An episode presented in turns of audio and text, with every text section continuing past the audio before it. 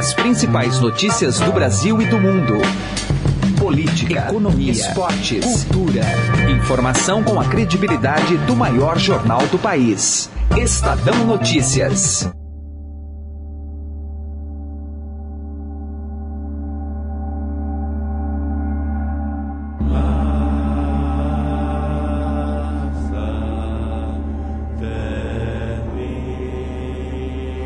Malala Yousafzai tem o curioso costume de celebrar seus aniversários em algum lugar do mundo. Tem sido assim desde 2013, quando discursou na Assembleia da Juventude na sede da ONU em Nova York. Nos Estados Unidos, completou os 17 anos arregimentando um exército de livros e canetas para discutir o papel da educação no desenvolvimento de um país. The Taliban shot me on the left side of my forehead. Acabou reforçando a importância dos estudos também para o protagonismo feminino. Weakness, fear, and hopelessness died. Strength, power, and courage was born. Claro, se tivesse escolha, talvez festejaria em casa, no Vale do Swat, de onde provavelmente não teria saído. Mas saiu, de carro e depois em um helicóptero direto para o hospital após ser baleada na cabeça no caminho da escola. Então, há dois anos, lá estava a paquistanesa fazendo um discurso em Dadaab, no Quênia, quando chegava aos 19. Thank you to everyone. A visita jogou foco no maior campo de refugiados do mundo em meio à crise migratória que atinge a Europa. And love. No ano passado, quando conheceu o Iraque, pediu a líderes mundiais que investissem em educação para crianças em países atingidos por Uh, conflitos.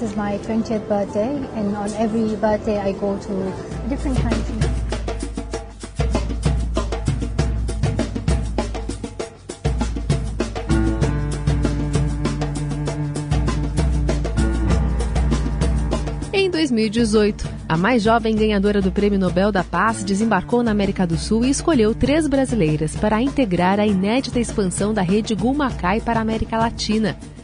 É, Malala viajou 14 mil quilômetros, chegou até aqui e trouxe muito na bagagem. Esse é o Estadão Notícias, podcast do Grupo Estado que aprofunda o olhar e a análise sobre o que é notícia. Eu sou Carolina Ercolim e vamos falar sobre a passagem de Malala por aqui e o que ela encontrou deste lado da linha do Equador.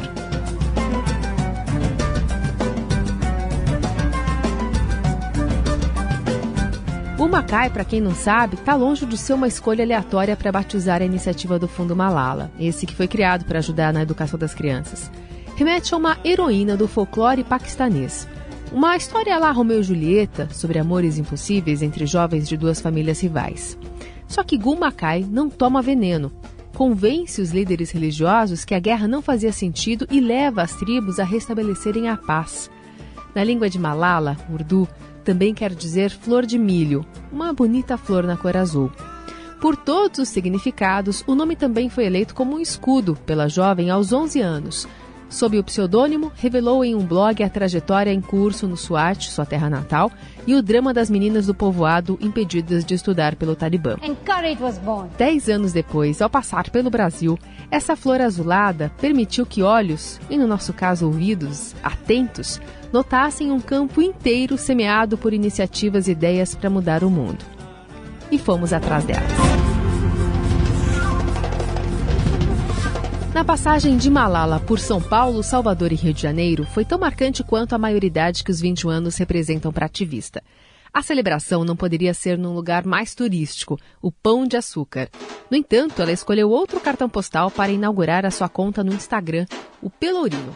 Em comum, os ritmistas do Olodum, os jovens do Catete e as crianças da cidade grande têm a admiração pela história da ativista. Malala se tornou a mais jovem ganhadora do Prêmio Nobel da Paz.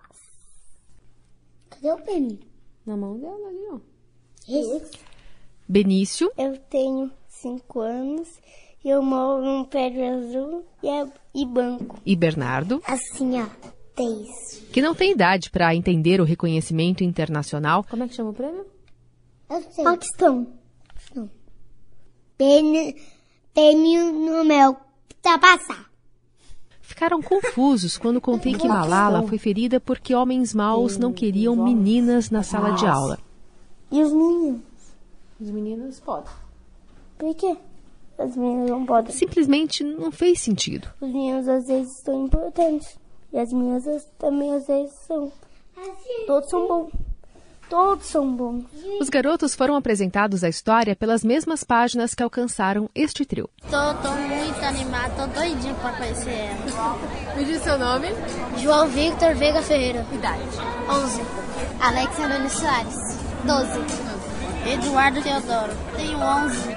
O livro Malala, a menina que queria ir para a escola, da jornalista Adriana Carranca, aproxima desde 2015 os brasileirinhos das causas empunhadas pela heroína contemporânea do povo pastum. Eu gosto também de estudar, tipo assim. Os três se acomodavam na plateia do Auditório Ibirapuera, em São Paulo, onde Malala se apresentaria em instantes. Era o primeiro evento da ativista no país e todo mundo ali queria muito ouvir o que ela tinha a dizer. E as crianças eram convidadas de Malala. Você sabe, um sonho não conhece fronteiras.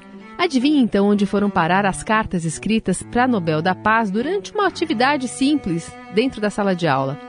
Isso mesmo, nas mãos da jovem Pastum.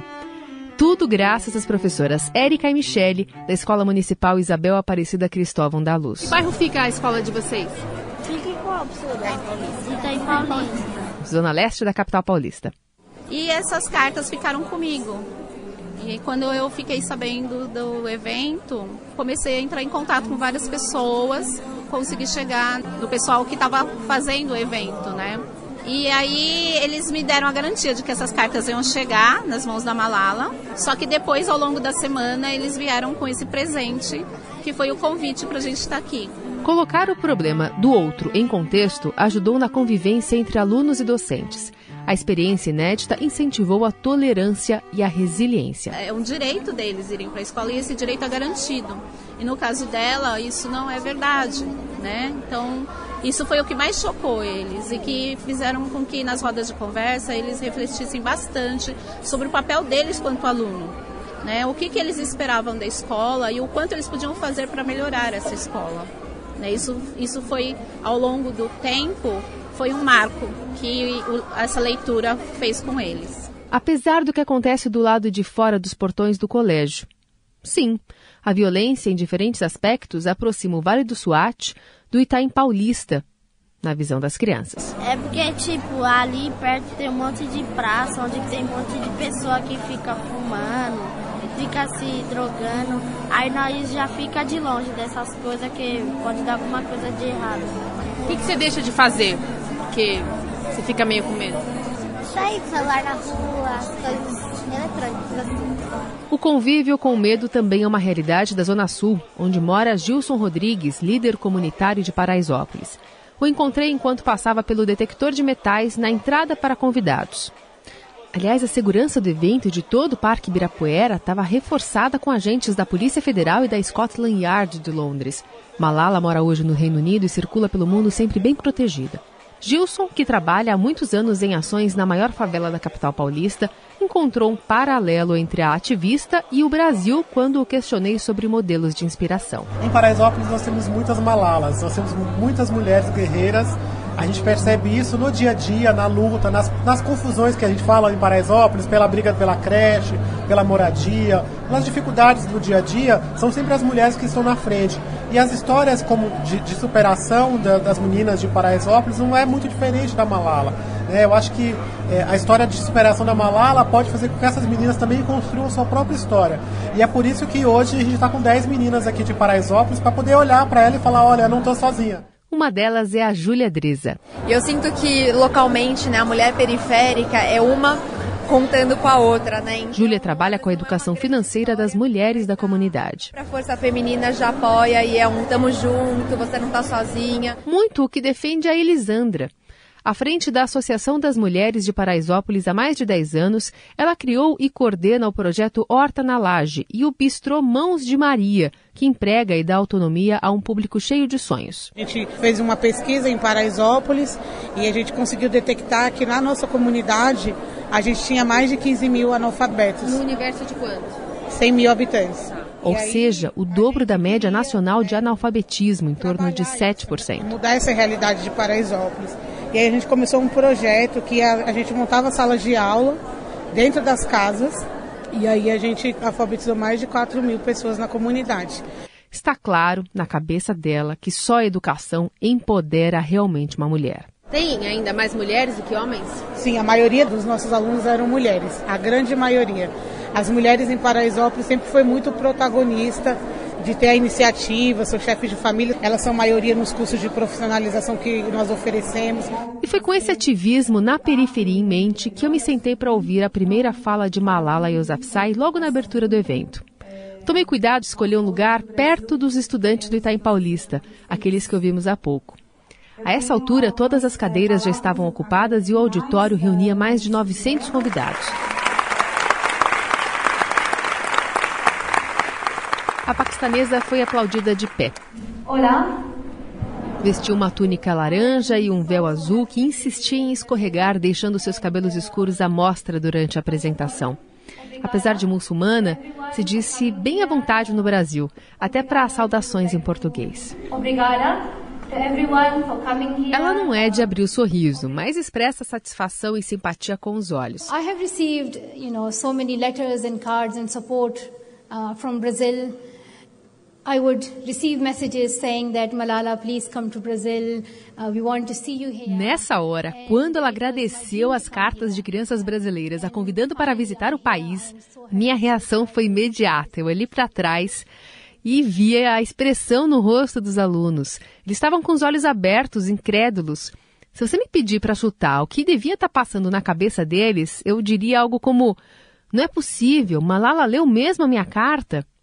Mas logo depois foi a minha vez de me espantar com coincidências. So my goal was to come here and ensure that we invest in Brazil by working together with those local activists, with those local advocates of education who are reaching Malala defendeu o ativismo uh, local e a necessidade de garantir educação a um milhão e meio de meninas que hoje estão fora da escola no país, a maioria delas negras e indígenas de baixa renda.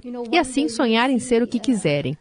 As soluções para cada comunidade costumam estar nas próprias comunidades, disse Malala.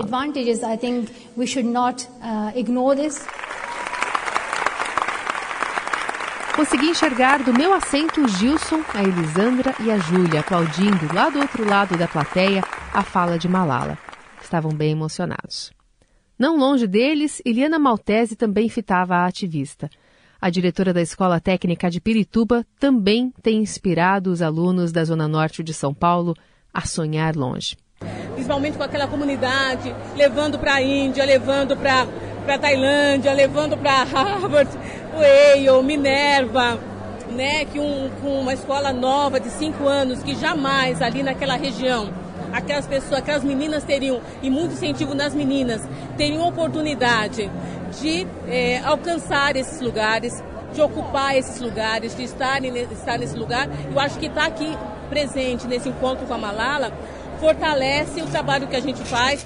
Eliane é negra e reconhece que inspira outros alunos pelo papel de liderança que exerce na comunidade. Lá no palco, Malala ouvia atenta as experiências de outras referências em educação no país. Eu estava falando da coleção de números. Ana Lúcia Vilela, presidente do Instituto Alana. 160 anos para atingir o nível de proficiência em leitura dos alunos dos países desenvolvidos. E 92,7% dos jovens que acabam o ensino médio não sabem, quer dizer 92,7%. A pedagoga Dagmar Garru, a tia Dag da casa do Zezinho. O reality show de uma favela não é brincadeira. Então só quem convive, só quem está lá dentro, entende bem a linguagem, os sinais e os símbolos. A escritora Conceição Evaristo. E ter a possibilidade da escrita ela amplia o teu papel, porque quando você escreve, você tem esse poder de intervenção no mundo.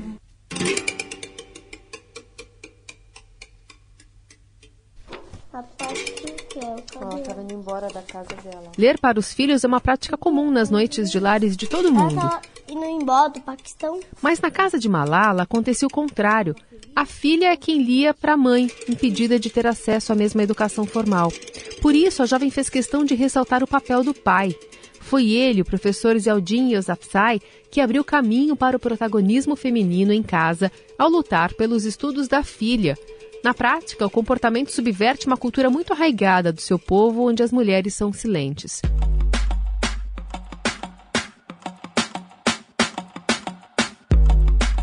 O incentivo em casa também aguçou os sentidos de MC Sofia. Menina pretinha, exótica não é linda. Você não é bonitinha. A jovem rapper de 14 anos, que traz referências da cultura afro em suas músicas, admitiu a Malala que o estudo contribuiu para o seu pensamento crítico do mundo. Porque as pessoas falam, ah, você é muito nova para falar de racismo. Mas eu não sou nova, porque o racista ele não vai pensar na sua idade para fazer o racismo com você. Então é muito importante eu falar sobre essas questões para os jovens, porque nossa nova geração já vai mudar o mundo. É a nova geração que vai mudar. Então, é, eu sou muito. E eu passo as minhas mensagens na música, mas a minha mãe, minha avó e minha tia passam para mim, sempre vai pedindo para pesquisar sobre alguma mulher que ajudou o mundo, ou uma Dandara, uma Clementina de Jesus, uma Carolina. Uh! Uh! A maior arma de combater o racismo é o conhecimento. A Nobel, sempre séria e interessada nas falas, concordou com cada palavra da cantora acenando com a cabeça. E completou. Sei que às vezes existe raiva ou falta de esperança, mas a sua luta e o seu ativismo têm o poder de fazer mudanças. Vocês não devem esperar que alguém fale por vocês. Devem sempre erguer suas vozes. Chamou a atenção também para o papel das políticas públicas. Disse que a educação é o melhor investimento a longo prazo. E quando questionada sobre como os brasileiros poderiam convencer o governo a se dedicar mais ao tema, ela respondeu que voto consciente é o maior poder nas mãos de cada pessoa, principalmente para as mulheres. We will wake up.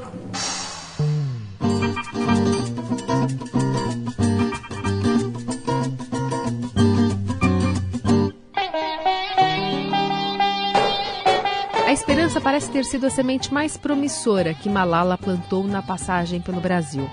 A Gul Makai do Paquistão ainda demonstrou graça e força ao reunir outras flores de milho azuladas em solo tropical. Elas insistem em florescer sob a mesma inspiração. Arrisco dizer que era esse o motivo de o Auditório Ibirapuera estar tão colorido naquela tarde de julho, em pleno inverno brasileiro. Mais é, me comove, às vezes, quando eu, eu vou falar com os alunos e no primeiro dia de aula, quando no, no meu dia a dia de escola e quando eu me apresento, você vê um aluno, uma, um aluno falou assim, olha, é a primeira vez que eu tenho uma diretora negra. E é a primeira vez que eu, que eu me sinto parte e ter alguém que acredita na gente e que trabalha para que a gente cresça. Então, assim, só esse, esse, isso já é um. Acho que já é uma, já sou uma malala no sentido de é, falar para eles que eles têm potencial, que eles podem ir sim, que esse mundo é pequeno para eles, que eu sempre falo para eles, é de Pirituba para o mundo. Pirituba é só uma referência, um começo. Né? Vocês têm muito para fazer, muito para alcançar e muito, e muito para contribuir.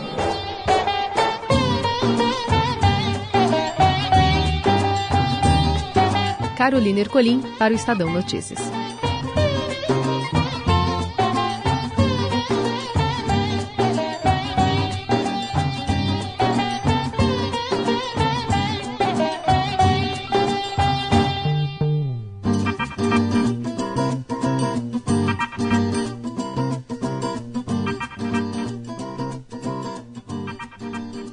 Estadão Notícias.